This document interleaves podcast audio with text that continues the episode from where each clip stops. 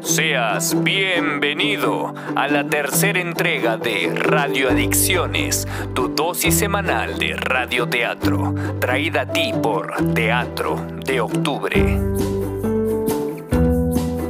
Ven, olvídate de tus problemas. Ah, ponte los audífonos, cierra los ojos e imagina conmigo la ficción sonora que te hemos traído para esta semana. Hoy, la tinta del coronel.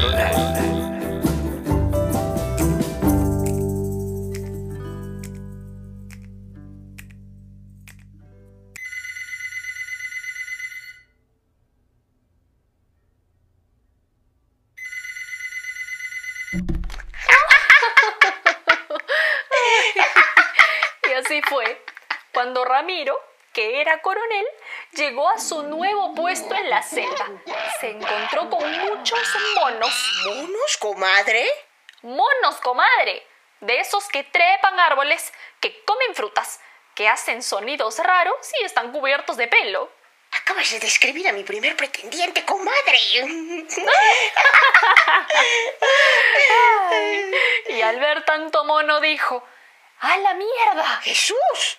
Ramiro, comadre. Se llamaba Ramiro, no Jesús. ¿Así dijo? Tal cual. Él siempre fue así de expresivo. Aquí, allá, nunca se guardaba nada. Supongo que allá en la selva tampoco se guardó nada. Exactamente. Mi Ramiro, coronel de la Segunda Infantería, destacado en la selva, rodeado de monos, monos y árboles, árboles verdes, llenos de monos, con sus zapatos de charol brillantes, educado. Nunca se guardaba nada. Nada de nada, comadre. Por eso, a los dos años me enteré que ya tenía un par de hijos. Caramba, caramba. Caramba, no había comadre. Lo que sí habían eran selváticas. De esas que salen en los reportajes. Y todas ellas exuberantes. Así me las describí en las cartas. ¿Se las describía, comadre? A la perfección. Ya me decía yo que algo andaba mal en todo eso. Una línea para saludarme, dos caras para describirme a las lugareñas y una línea final para despedirse. ¿Así tan deprisa? Siempre fue así.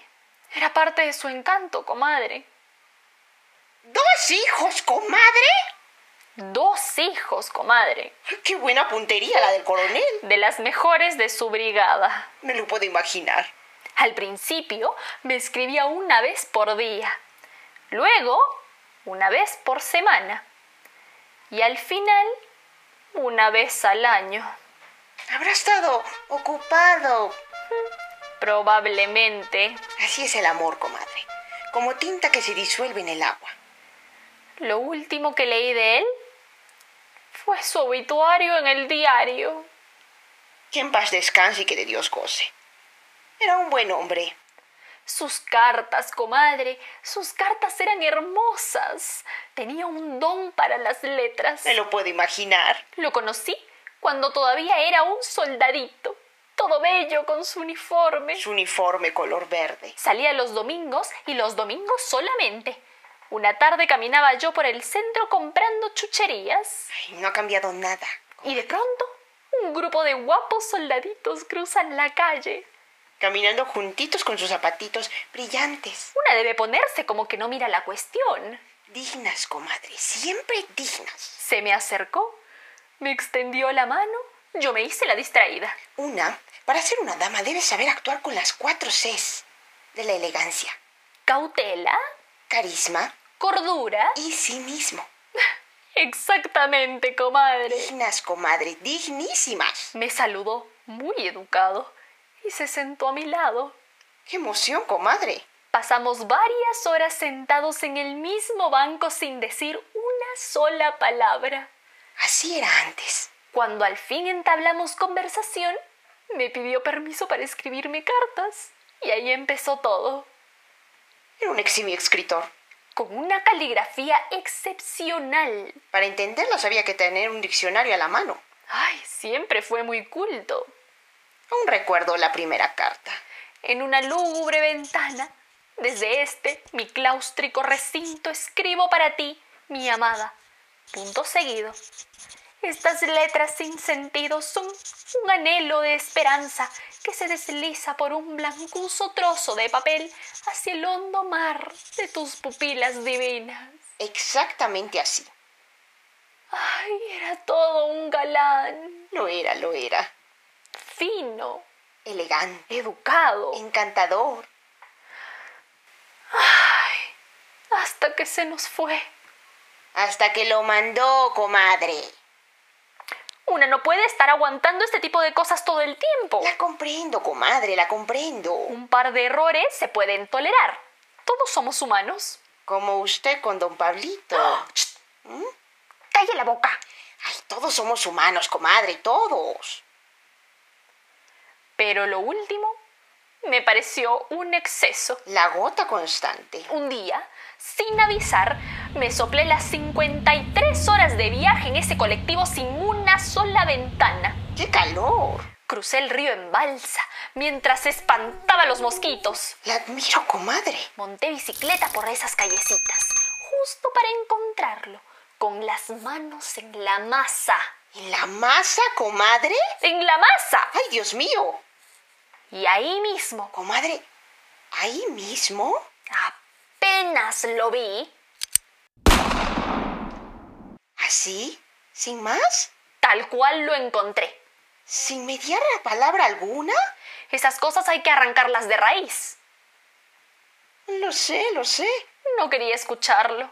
Con lo bonito que habla me podía convencer. Ya sabe lo sensible que soy. Luego me di la vuelta y no paré hasta llegar a mi casa. Bien hecho, comadre. Ha sido difícil, comadre, dificilísimo. Ni me puedo imaginar. Una experiencia muy traumática. Y luego, Después llegan soldaditos a la casa con la noticia y una que no la soporta, que llora, que se deprime, la acompaño en su a dolor. buscar el vestido para el velorio y a una que no le gusta el color negro. Le resalta los ojos, comadre. Luego, el entierro, arreglar las flores. Es tan difícil Fue bastante gente, comadre. No se podrá quejar. recibir el pésame, Y los trámites. los papeles, el testamento, la pensión, es un calvario. Más difícil que tenerlo vivo. ha debido ser muy duro para usted, comadre. Durísimo. Pero era necesario. Hay cosas que una no puede soportar. Por supuesto. Lo último que hizo fue tremendo. No me lo puedo imaginar. Hay veces que una dama debe dejar de ser tan dama para ser mucho más dama. Tal cual, comadre. Ay, pero a veces extraño a mi Ramiro, con sus defectos y deslices. Lo extraño. Todas lo extrañamos, comadre. Todas. Gracias por acompañarme hoy en esta nueva entrega de Radio Adicciones, tu dosis semanal de radioteatro, traída especialmente para ti por Teatro de Octubre.